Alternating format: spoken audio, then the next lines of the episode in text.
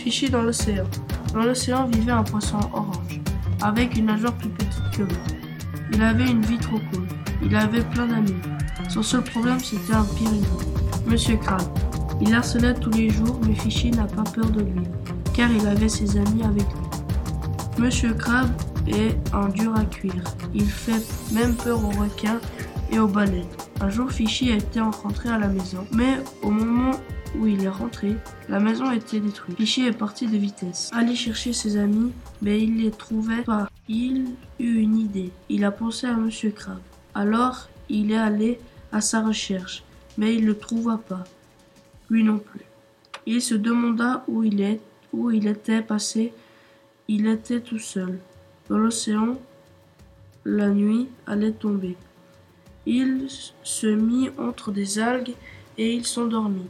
Le lendemain matin, il vit un ver de terre dans l'eau.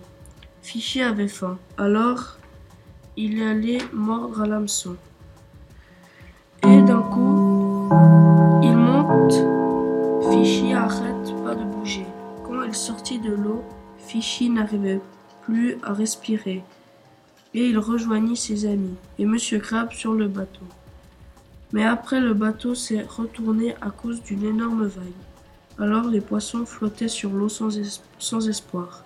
Ils étaient morts.